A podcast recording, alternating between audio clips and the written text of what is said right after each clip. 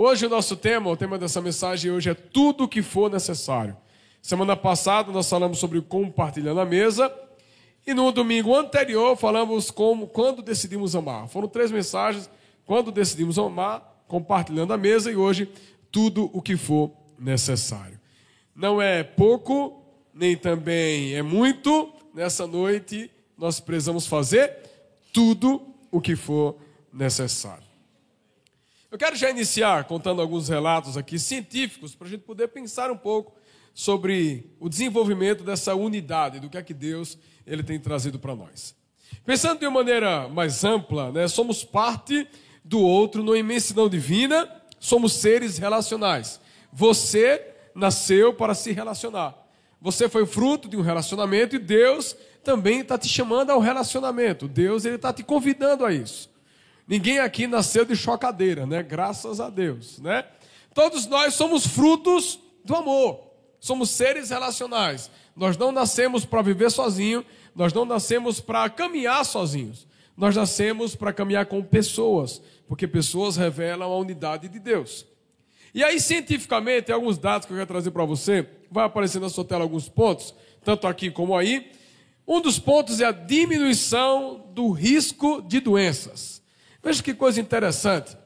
Segundo pesquisa da Universidade de Chicago, nos Estados Unidos, é, manter uma boa amizade faz com que o seu corpo fique mais imune a problemas de saúde. Os pesquisadores identificaram que as pessoas que não possuem uma vida social ativa e são mais solitárias têm tendência a se sentir mais indefesa, ter noite de sono ruim e sofrer com complicações de estresse e ansiedade. Quem decidiu caminhar de maneira sozinha terá sintomas e esses sintomas eles vão fazer com que o seu corpo fique enfraquecido. Por isso que é importante a gente ter amigos, irmãos, por quê? Porque isso vai diminuir o nosso risco de doença. Quem tem amigos e irmãos vai viver mais, pode ter certeza. Você acredita assim? Quem tem amigos e irmãos vai viver mais. Nós vamos viver uma vida, e não só qualquer vida, vamos viver uma boa vida. Quem também estabelece amizades no ambiente saudável, alcança longevidade. Ó. Um dos maiores desejos do ser humano né, é ter uma vida longa e saudável. É aquela questão: quem quer ir para o céu? Amém? Mas ninguém quer morrer, não é assim? Todo mundo quer ir para o céu, mas ninguém quer morrer. Meu, né? Ele quer ser arrebatado, ô glória. E mesmo sem saber, né? Os nossos amigos, eles nos ajudam a viver mais.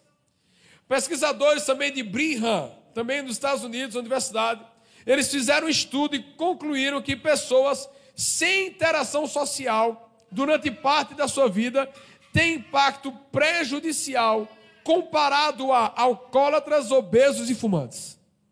Uma pessoa que não se relaciona com o outro vai ter impacto como se tivesse dependendo de um álcool como pessoas viciadas, que não conseguem ter perspectiva de longevidade. Acordam hoje e não sabem se vão terminar o seu dia. Veja como isso é forte. Quando a gente fala também de relacionamento saudável, isso aumenta o nosso otimismo. Claro que depende dos amigos. Amém? Nós precisamos ter amigos que nos impulsionem, amigos que nos alimentem e alegrem o nosso coração. Porque tem amigos que, na realidade, se nós não tivermos sabedoria, esse amigo pode fazer com que a gente possa morrer antes. Porque ele é tão carga ruim, ele só fala tanta coisa ruim, que vai acabar com você. É tão interessante isso aqui, olha. Dentro desse contexto, os sentimentos bons, como a felicidade, são sempre contagiantes. Foi o que comprovou o estudo em Harvard, também nos Estados Unidos. Por isso, compartilhar momentos bons com outras pessoas acaba criando um efeito dominó de energia positiva. Se seu amigo é otimista, a chance de você começar a se tornar mais feliz é muito maior. Agora, se seu amigo for pessimista, crê em Deus Pai sobre você. Só isso que eu posso lhe dizer.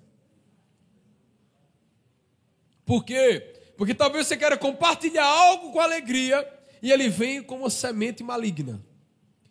Só que eu queria que você, em nome de Jesus, se apossasse de algo nessa noite e dissesse: A minha semente não seca. Em nome de Jesus. O que eu creio não será abalado. A Bíblia diz que praga nenhuma chegará sobre a nossa tenda. Deus é maravilhoso, irmãos, porque não chega sobre nós. Então seja sempre otimista, sempre acredite na bondade de Deus, naquilo que Ele pode fazer sobre a sua vida. Isso é promovido pelo ambiente saudável. Um ambiente saudável também de unidade, ele promove um coração saudável. E literalmente a amizade faz bem ao coração. Um estudo também de 10 anos pela Universidade de Colômbia mostrou que nossas emoções, principalmente quando estamos felizes em grupo, influenciam nossos batimentos cardíacos, diminuindo a probabilidade de doença cardíaca e infarto em até 22%. Quem vive num ambiente saudável e feliz, o coração bate controlado e a pessoa vive mais. Tem um estudo também do iHope, eu não lembro agora o estado, também nos Estados Unidos, a casa de oração. Eles dizem que quando nós, quando nós estamos, como igreja, adorando a Deus de maneira única, que os nossos corações estão entregues em Deus, o nosso coração começa a bater igual ao do nosso irmão. Já imaginou isso? Todos os corações no mesmo ritmo. Tudo. Tudo. A adoração promove isso. A unidade no Espírito promove que os nossos corações, eles ficam sejam ritmados no mesmo espírito, o nosso corpo responde à adoração, no ambiente de unidade, um ambiente saudável. Então, meus amados, a ciência, ela existe para comprovar aquilo que Deus faz. E mesmo se ela não comprove, Deus continua fazendo, porque o homem natural não tem condição da sua mente entender tudo que Deus faz. E aí, continuando também, o ambiente saudável gera sobre nós um compartilhamento de sentimentos. É muito ruim, talvez você ter algo bom para querer compartilhar e não ter com quem compartilhar. É ruim, irmãos. Talvez você deseje contar uma alegria, algo que Deus fez sobre a sua vida, e não ter ninguém perto de você para ouvir é muito ruim. Nós precisamos de pessoas perto de nós, para que nós possamos compartilhar e dividir as experiências, os pontos de vista, os gostos e a necessidade. Se o mundo todo ele apenas fosse igual, todo mundo torcesse para o mesmo time, gostasse das mesmas coisas, comesse a mesma comida, não tinha graça. Mas quando nós temos algo a compartilhar com o nosso irmão é maravilhoso. Por quê? Porque ele vai emprestar o ouvido e um dia você vai emprestar o ouvido para ele. É você sair, ter uma conquista maravilhosa e voltar para casa e poder compartilhar com alegria aquilo que Deus fez. Você se sente feliz em compartilhar com seus irmãos? E eu tenho certeza que seus irmãos, eles sentem feliz em poder ouvir você. Dentro de tudo isso, tem outra coisa que é positiva num relacionamento assim, ó, duradouro, né? São relações duradouras. Quando você tem um vínculo de amizade com alguém, antes de talvez tomar decisões a longo prazo, é comprovado que se você já era amigo de alguém antes de se casar com ela, você vai viver mais tempo com essa pessoa. Até porque a gente tem que casar com os amigos, ninguém casa com o inimigo, tá certo? Em nome de Jesus. Acredite, irmãos, não são os opostos que se atraem. Só se for homem e mulher. Mas pode ter certeza que quando a gente decide casar com alguém, a gente tem tanta coisa da outra pessoa que a gente ainda não descobriu. Mas você vai ver que toda panela tem a sua tampa. Um ambiente saudável, ele promove relações duradouras. Esse, esse ambiente de iniciar algo e acabar com pouco tempo, iniciar e acabar com, com pouco tempo, isso é coisa de criança, gente. É coisa de criança, é aquela época que talvez você estava no lugar, brigava com a pessoa, olhava para ela e botava o dedo, aí cortava o dedo, né? Corta aqui, corta o dedo. Aí você ia para a sua casa. Né? Eu estudei história, gente. Agora, sabe por que todo mundo riu? Porque já fez isso. Eu não estou só nessa noite. E sabe por que as crianças de hoje não fazem isso? Porque elas não se relacionam. Muitas crianças não fazem mais isso porque não brincam mais na rua.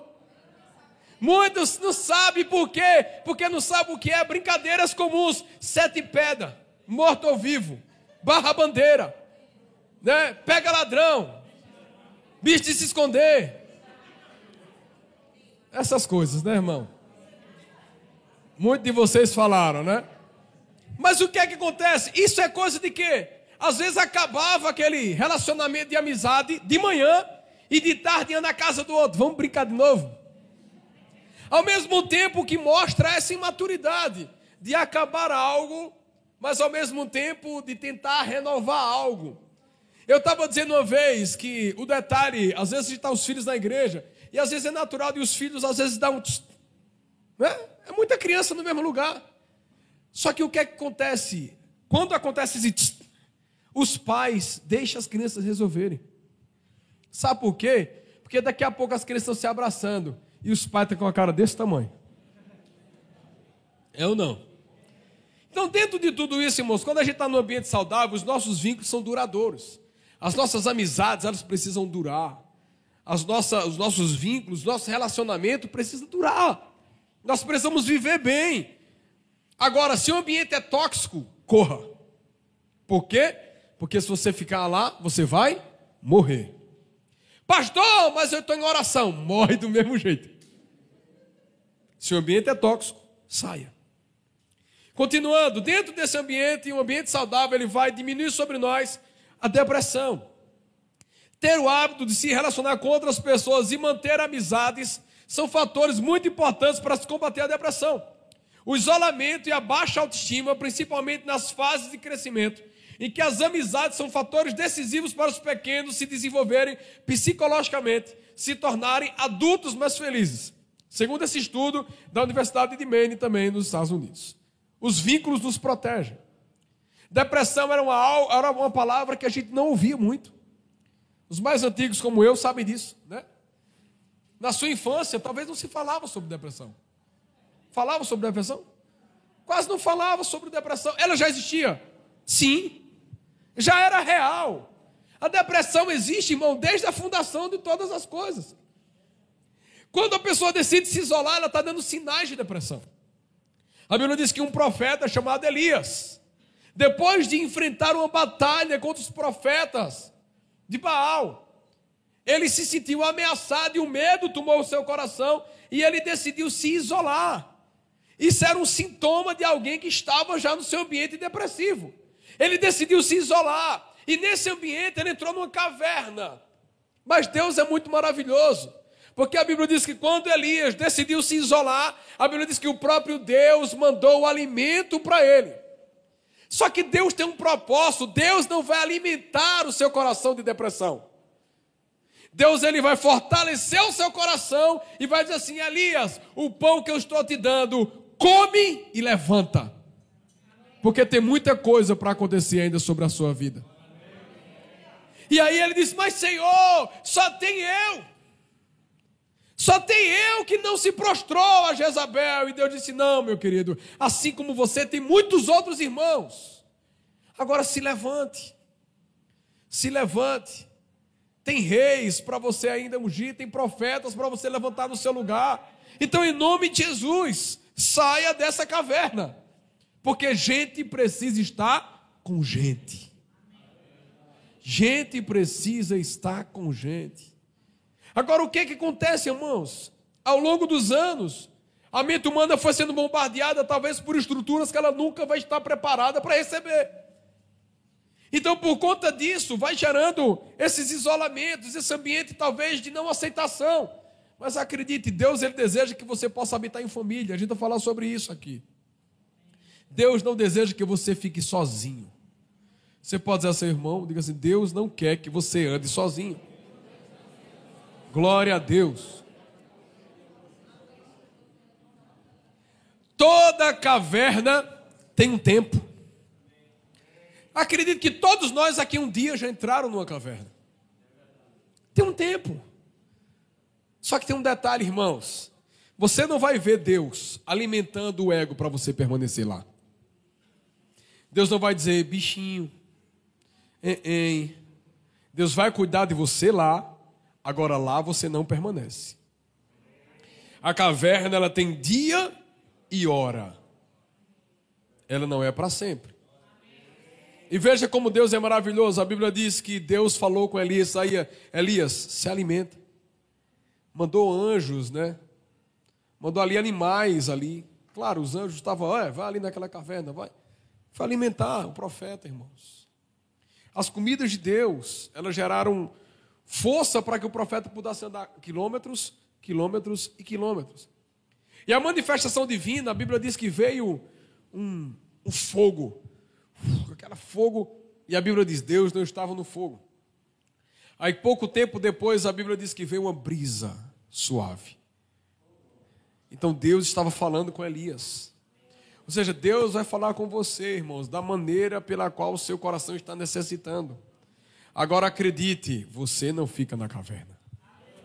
Diga ao seu irmão, você não vai ficar na caverna. A caverna não é para você. A caverna não é para você. Diga ao seu irmão, levante, coma e ande. Em nome de Jesus.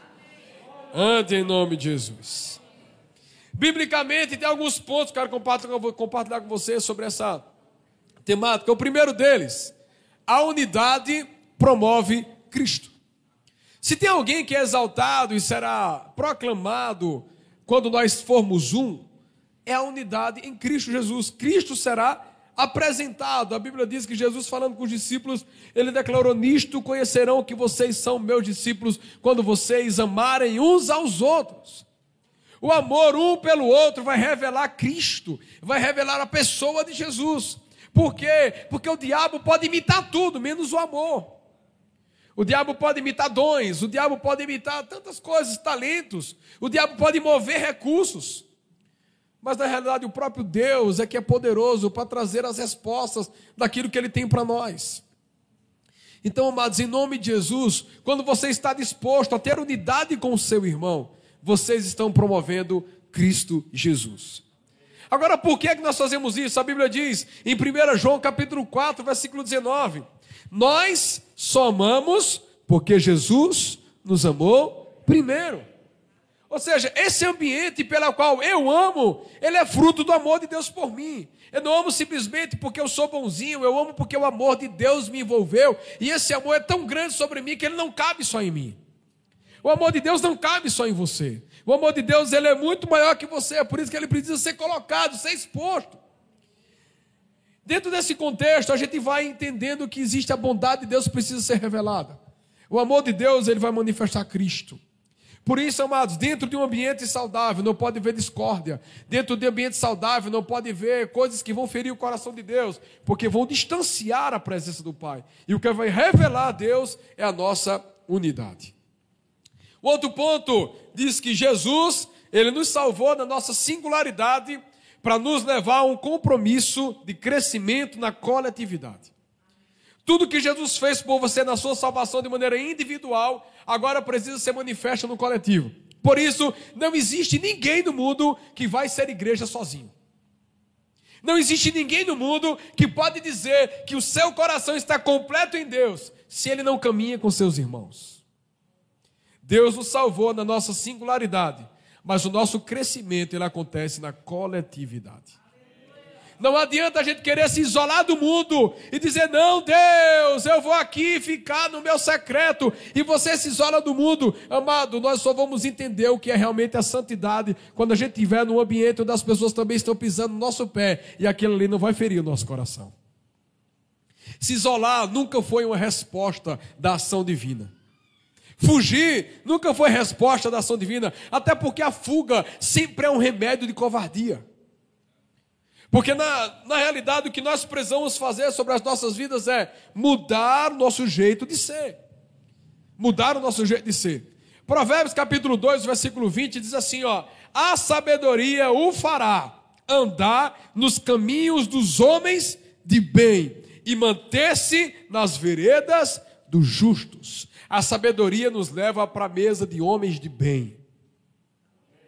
Agora também a insensatez nos leva para a mesa do homem mau.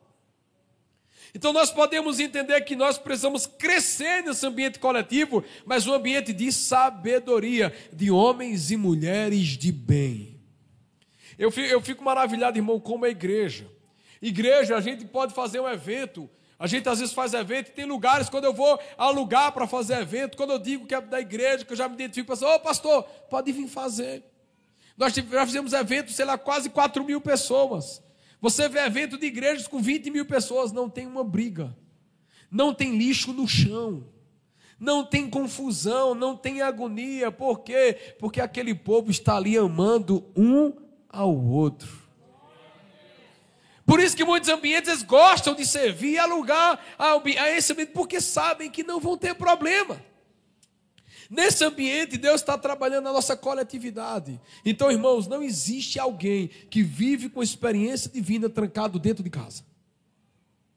Não, pastor, mas eu oro todo dia. Eu faço devocional todo dia. É mesmo? É. Então, pronto, você deveria congregar. Porque quem faz isso todo dia tem desejo de estar com os irmãos. Não tem como ler a Bíblia todo dia, orar todo dia fazer o seu devocional todo dia e não ter desejo de se relacionar com os crentes todo dia. É impossível isso, irmãos. O nosso desejo precisa ser estar com os nossos irmãos, servindo uns aos outros, porque assim nós seremos trabalhados na coletividade. Você gosta do coletivo, irmãos? Você gosta de estar junto com os irmãos? É maravilhoso isso, né? Lucas 7, versículo 47 diz: Por isso afirma você que os muitos pecados dela foram perdoados, porque ela muito amou. Mas aquele a quem pouco se perdoa, pouco ama. Esse relato fala de uma mulher que entrou numa reunião sem ser chamada, quebrando todos os protocolos, pegou o seu perfume, quebrou ali o perfume, a casa toda foi cheia daquele perfume que aquela mulher liberou e ela estava num ambiente onde ela literalmente invadiu a casa. E quando ela fez esse ato de adoração, Judas se levanta e diz: Não, não tem para que fazer isso. Porque a oferta dela, aquele perfume que ela quebrou, significava um ano de trabalho. Você já imaginou pegar um ano do seu trabalho e lançar aos pés de Jesus? Quebrar, você pegar um ano do seu trabalho, compra um perfume e pega e tá, quebra ele. É? O, que é que o que é que você faz quando você compra um perfume caro? Me diga, com toda seriedade. Bota bem pouquinho, né, irmão? Para quê? Para durar bem muito, não é assim? Eu não é. Quando é um perfume mais barato, você coloca ele sem pena. Aquela mulher pegou um ano. Quanto é que vale um ano do seu trabalho? Ela pegou e comprou um perfume. E ela pegou, entrou na reunião, olhou para Jesus e quebrou o perfume e lançou aos pés de Jesus. Aí Judas fez: não precisa disso. Todo ato de entrega e adoração sempre vai revelar o coração de alguém que está corrompido, né? Então, quando alguém disser a você, não precisa orar tanto, aí você dentro do seu coração assim, cala a boca, Judas. É? Não precisa. Mas o detalhe é que o próprio Jesus defendeu aquela mulher e Jesus disse assim: Não, não. Eu entrei nessa casa, vocês não me receberam com ósculo santo. Vocês não lavaram meus pés, vocês não me receberam de maneira digna. E essa mulher, desde a hora que entrou, ela beija meus pés, lava meus pés e chora nos meus pés. Aí ele diz: A quem muito foi amado, muito foi perdoado. Sabe o que, é que ele estava dizendo em outras palavras? Ela sabe de onde ela veio ela sabe de onde Deus a tirou. Por isso, meu amado, se você dá pouco para Deus, é porque você entendeu que Ele fez pouco por você. Agora, se você dá muito para Deus, é porque você entendeu que Ele fez muito por você. Chris Valaton diz que Deus não nos salvou, nos salvou da Disneylândia. Deus nos salvou de um inferno que você sozinho não sairia de lá. Então, meus amados, a gente precisa todos os dias nos visitar quem éramos e quem nós somos e entender que só Deus é capaz de fazer isso. E se Deus não for digno de um ano do seu trabalho, o que é que ele será mais digno? Um ano de trabalho é tão pouco comparado de onde ele nos tirou. Por isso que ele diz a essa mulher: oh, Judas, você não está entendendo, Judas. Mas a Bíblia diz que o próprio Jesus estava relatando assim: Judas só falava isso porque era ladrão. Um ladrão nunca vai querer se entregar. Um adorador vai. Então, meus amados, quando a gente fala sobre a singularidade, ela foi salva de maneira singular, mas ela manifestou seu amor no coletivo. Não, mas eu amo Jesus no meu secreto. ama Jesus no secreto, ama? Glória a Deus. Você sabia que seu amor tem que ser visto? Porque como é que eu posso amar no Jesus do secreto, se quando eu estou na rua eu não consigo enxergar um perdido? Se eu não consigo abraçar o irmão, se eu não consigo desenvolver um relacionamento com ele, amado, tudo que está sendo no secreto, a recompensa é no secreto, mas os frutos e as ações são no coletivo. Mais um ponto, irmãos, aqui. Você sempre será melhor ao lado de quem você ama. Pode ter certeza. Quem aqui melhorou depois que casou? Amados, eu vi a foto de alguns irmãos, eu vou dizer, milagres acontecem. Eu vi a foto de alguns irmãos aqui que, meu Deus, antes era um vale de ossos secos. Hoje foram ressuscitados pelo Senhor. Mas quem aqui também ficou melhor depois de uma amizade? Uma amizade sincera, que talvez a pessoa se vestia meio desmantelada e aquela amizade disse, rapaz, não combina, short e xadrez com camisa listrada. Não combina, amigo. Querido, por favor. Amados, os nossos relacionamentos nos melhoram. Os nossos relacionamentos nos melhoram. Se não melhorar, cai fora mesmo. Porque tem que melhorar. A sinceridade, o conselho, ou seja, quando nós vivemos nesse ambiente, nós seremos mais felizes perto de quem nós amamos. Nós seremos completos em Deus. E aí o nosso apóstolo mandou um material muito maravilhoso, acredito que muitos de vocês receberam no WhatsApp. E uma frase que ele colocou foi: "O isolamento é o maior comportamento da derrota do ser humano. Quando o ser humano está perto de ser derrotado, ele se isola. Mas eu não estou falando de um ambiente pela qual você tira um tempo com Deus. Não é isso, irmãos. A gente tirar um tempo com Deus para consagração, isso tem que ser uma regra na nossa vida. Mas é um isolamento, é não querer mais ter relacionamento com outro, com pessoas, não desejar mais se fortalecer, gerar vínculos saudáveis. Isso são sinais de derrota. Continuando, Provérbios capítulo 18, versículo 1, diz assim, ó: Quem não gosta de estar na companhia dos outros, só está interessado em si mesmo e rejeita todos os bons conselhos. Quem não quer estar na companhia dos outros, só pensa em si mesmo. Por isso que você tem cheiro de gente. Você precisa ter cheiro de gente. Glória a Deus. Salmos 68, versículo 4. Se você puder abrir esse texto. Salmos 68, 4. Eu quero que você pegue esse texto, abra sua Bíblia ou marque no seu celular. Se for no celular, coloque um verde limão nele lá. Um amarelo, daquele bem.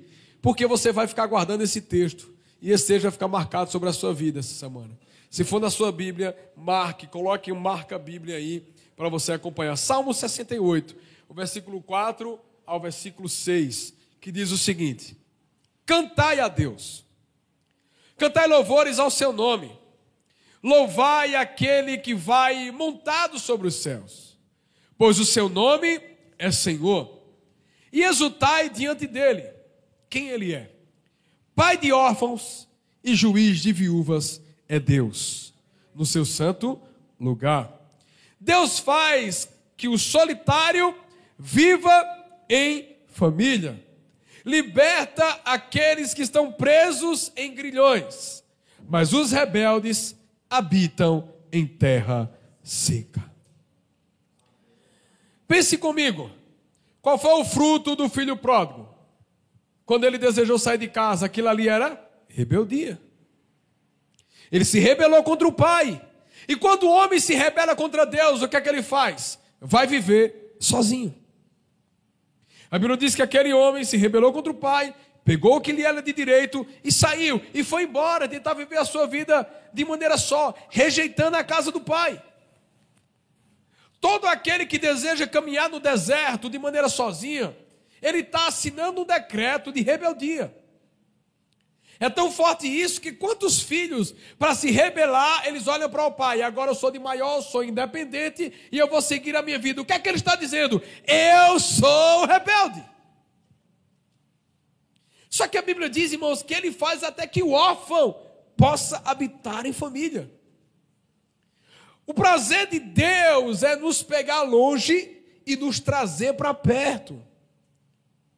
Essa figura do pai, dessa parábola do filho pródigo ou do pai amoroso, significa o próprio pai, o próprio Deus. Que mesmo mediante os nossos atos de querer dar só momentos da nossa vida e querer se gastar da maneira errada, mas a Bíblia diz que quando aquele jovem caiu em si e desejou voltar à casa do pai, o pai estava na porta esperando por ele. O que é que o pai estava dizendo? Nesse texto você não vai ver que ele estava desviado. Amado, ninguém se desvia da casa de Deus. Ou a gente está vivo ou a gente está morto. Porque a classificação que esse pai faz para o filho é: ah, esse filho estava desviado. Não. Ele diz: o meu filho estava morto e agora vive. Todos aqueles que desejam caminhar longe do pai morrerão. Todos aqueles. Agora, existe uma palavra empenhada. Que a palavra liberada para nós é: a mesma perna que vai, será a mesma perna que vai trazer. Você não vai ver o Pai indo atrás dele. Você vai ver que o Espírito Santo, numa ação do cair em si, por isso que você tem que orar, Senhor, que é essa pessoa, que fulano, que se que ele caia em si em nome de Jesus. E eu vou dizer a você, não importa onde ele vai estar quando ele cair em si, mas que ele caia em si. Se for no meio dos porcos, que ele caia em si. Se for num ambiente de abundância, que ele caia em si. Se for dentro de uma prisão, que ele caia em si. Se for dentro de um motel, que ele caia em si, mas que ele volte para a casa do Pai. Essa é a nossa oração. Amados, Deus poderia poupar aquele jovem? Poderia. Mas a ação divina foi: ele irá voltar. Então, em nome de Jesus, comece a promover um ambiente a Bíblia diz que o filho pródigo não saiu de casa porque a casa era ruim. Pelo contrário, a casa foi muito boa. Ele saiu de casa porque o seu coração estava desejando caminhar em rebeldia. Uma vez eu estava falando com um pastor e ele disse: Sabe o que é que eu amo nessa parábola? São duas coisas. Primeiro, que mesmo aquele que saiu dela, as portas permaneceram abertas para ele voltar. Então, em nome de Jesus, que a sua casa, que a sua igreja, que a sua família, ela não feche as portas para aquele que está voltando. Não argumente, apenas abrace e receba. Até porque aquele jovem voltou com o coração arrependido, porque ele disse: Pai, ele ensaiou um discurso. E o discurso foi: Pai, eu não mereço ser chamado teu filho. Me aceita como um dos teus trabalhadores. Sabe o que é isso, irmão? Humilhação. Ele estava se humilhando ao pai, e o pai disse: Não, não, não, não precisa, porque você sempre foi filho. Então, em nome de Jesus, irmãos, que possamos viver essa palavra sobre nós, acreditando que essas pessoas que voltarão, elas serão melhores, porque estarão perto de cada um de nós. Agora ore, diga, Deus, em nome de Jesus, que ele caia em si, que ela caia em si. Agora, em nome de Jesus. Onde ele estiver. Amados, nós estávamos na nossa intercessão lá com vários irmãos. Graças a Deus, a gente está ocupando duas salas agora na intercessão. Glória a Deus. E aí, meus amados, nós oramos na sexta-feira à noite aqui, na nossa sala de oração.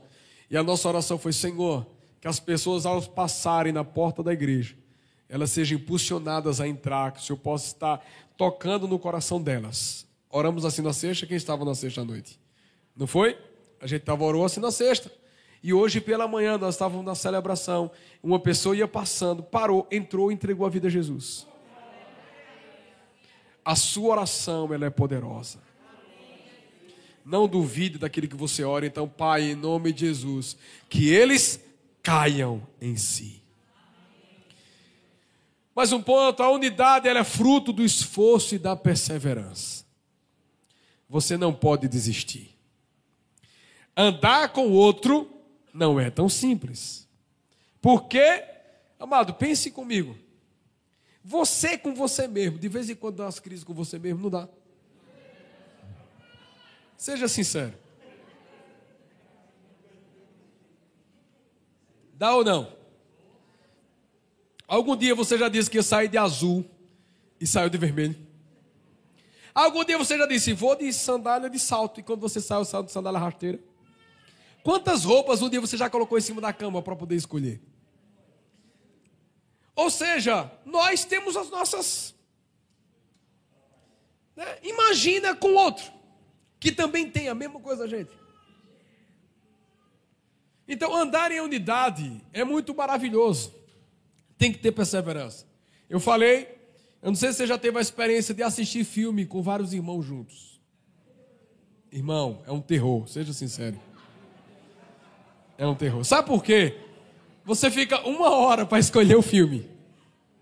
Porque um diz, eu quero esse, não, mas eu assisti. Mas eu quero esse. Eu já, a gente já viveu isso na pele, irmão. Já sofri isso na minha vida. Só que eu tive uma estratégia.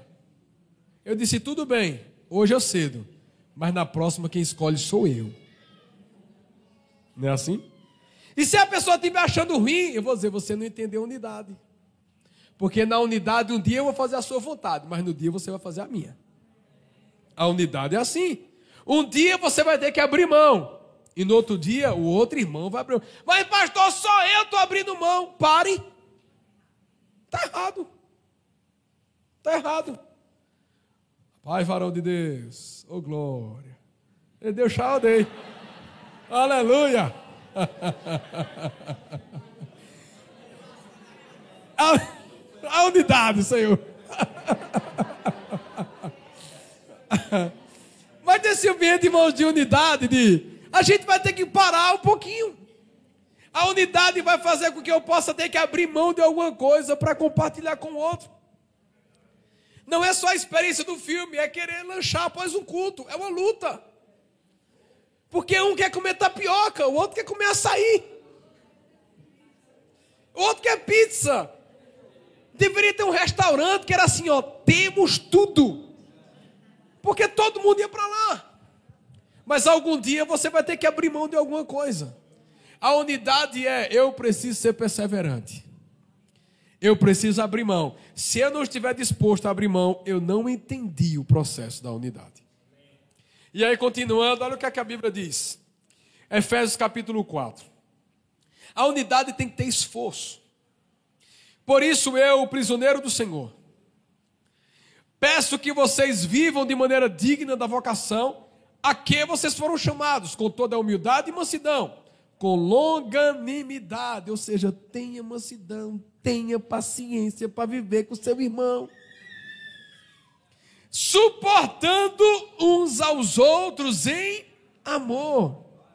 Fazendo tudo. Olha o tema da nossa mensagem. Fazendo tudo para preservar a unidade do Espírito no vínculo da paz. A Bíblia não diz faça apenas o que você acha interessante.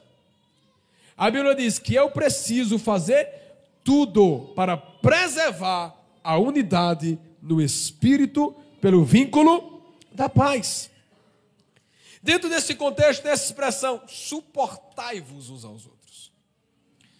E uma das aplicações é suportar. O que é, que é isso aqui, irmãos? Isso aqui é um, um púlpito, né? Mas ele está servindo de quê? De suporte para que outro esteja sobre ele.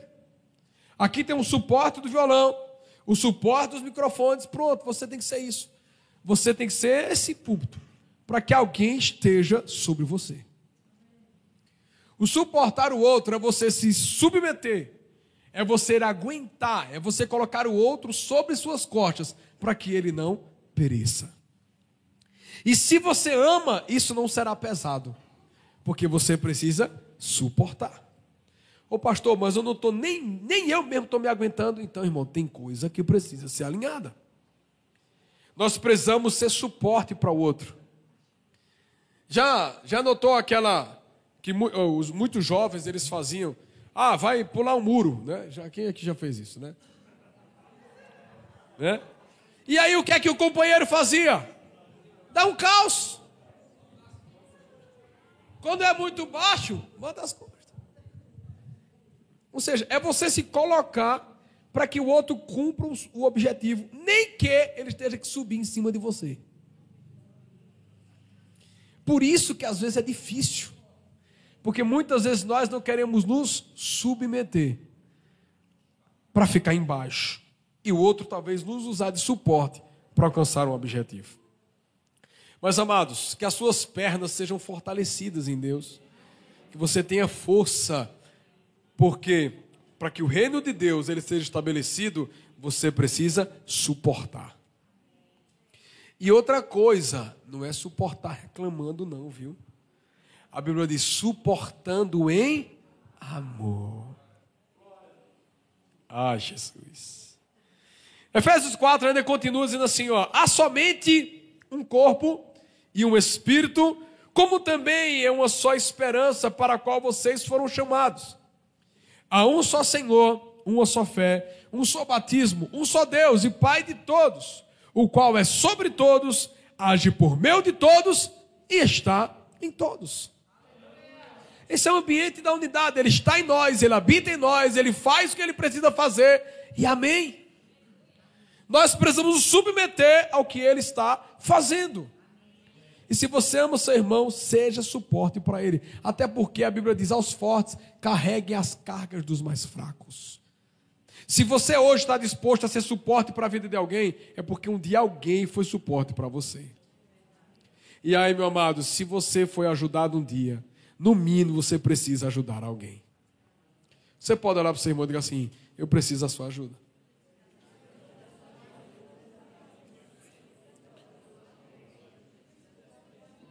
Agora pergunte a ele: você está disposto a me ajudar? Escuta a palavra do pastor para não gerar um sacrifício sobre a sua vida. Amados, Deus ele está nos chamando para isso. Servir uns aos outros.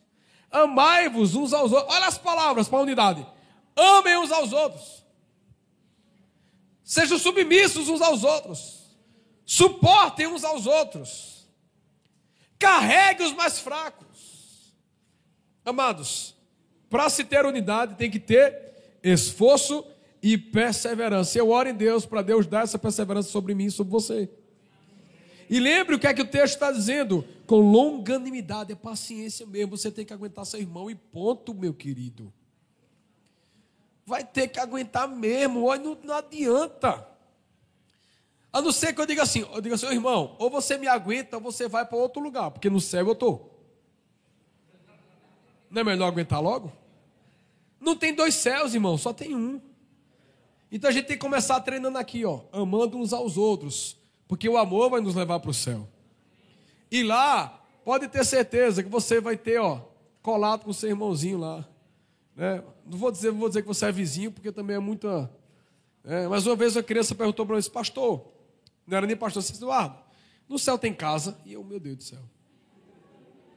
Aí ele disse, porque Jesus disse que ele foi preparar moradas. Eu digo, meu pai do céu. A criança entendeu no literal, né, irmão? Pois é, então você vai ser vizinho dessa benção aí que está perto de você. E você vai ser vizinho daquela pessoa que você olha meio atravessado também. Para todo dia você dar bom dia. Mas é sério, irmão, se você tiver atravessado com alguém, não vai não, viu? A gente tem que amar. Amar uns aos outros. Andar junto é uma tarefa apenas para pessoas fortes. Para os fortes. Olha o que a Bíblia diz em Hebreus capítulo 12 e 14. Esforcem-se para viver em paz com todos e procurem ter uma vida santa sem a qual ninguém verá o Senhor. Tenha esforço para viver bem. Faça tudo o que precisa ser feito. Faça tudo necessário. Quem aqui talvez perdeu uma amizade, perdeu um relacionamento porque não fez tudo o que era necessário? Quem aqui talvez perdeu uma oportunidade porque não fez tudo o que era necessário? Então, meu amado e minha amada, não perca mais as oportunidades que Deus tem dado a você. Se chegou na sua mão, faça tudo o que for necessário para fazer. Faça tudo. Romanos capítulo 12 diz: Amem uns aos outros com amor fraternal. Quanto à honra, deis sempre preferência aos outros. Quanto ao zelo, não sejam preguiçosos, sejam fervorosos de espírito, servindo ao Senhor. Anda junto é para fortes. Por quê? Porque aquele que não entende essa força que tem, ele abandona logo tudo. Ele abandona logo tudo. Muitas pessoas têm abandonado a família porque talvez não estão querendo confrontar a maturidade do crescimento. Talvez é aquele menino que bota a mão e diz assim: corte aqui, porque ele não tem razão, não tem raciocínio, não entende da lógica que precisa sentar e conversar. Então, queridos, vamos viver de maneira forte em Deus, caminhando e vivendo, servindo ao Senhor. E aí, por último, o amor a Jesus nos move a servir pessoas. Quem ama Jesus? Então você vai servir pessoas. Não tem como amar Jesus se não estiver pronto a amar pessoas. As pessoas, esse irmão que está do seu lado aí, Jesus amou tanto ele que morreu por ele. E ele deixou sobre nós essa continuidade: amar os nossos irmãos. Tem um pastor anglicano ele é também um poeta inglês, ele diz assim: ó, nenhum homem é uma ilha completa em si mesmo. Cada ser humano é uma parte do continente, uma parte de um todo. É o John Donne. Você é parte de mim e eu sou parte de você. Por isso, se eu estiver sofrendo, você também sofre comigo. Por isso, se eu estiver feliz, você também se alegra comigo. Sabe por quê? Porque eu sou carne da sua carne, sou tempo com você. Nós somos um em Cristo Jesus. Nós somos um grande corpo e temos um cabeça. Cristo é o cabeça. E nós somos o corpo. Se uma parte do corpo sofre, todo o corpo vai lutar para que aquela parte do corpo ela seja saudável. Eu não sei se você já notou, irmãos, mas o nosso corpo, ele, ele é muito, ele trabalha para viver. O nosso corpo trabalha para viver. Você não nasceu para morrer. O pecado é que nos levou à morte. Mas se você parar para imaginar, você já imaginou assim, uma panela quente. Se você toca na panela, o que acontece com o seu corpo? Você solta rapidamente, sim ou não? Por quê? Porque o seu corpo está se defendendo. O seu corpo ele não pega a panela.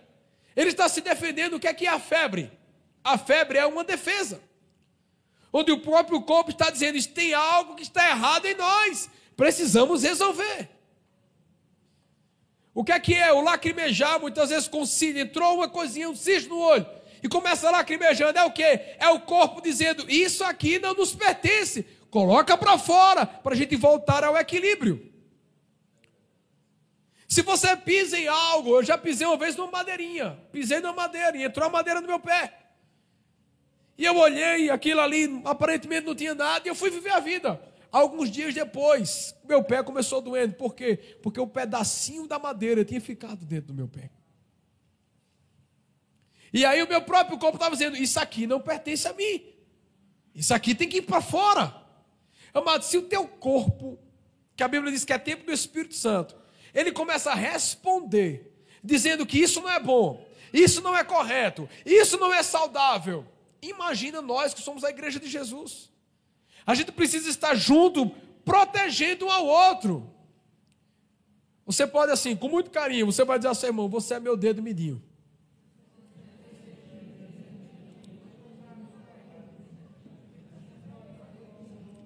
Amados, quem aqui já bateu o dedo midinho na quina da parede?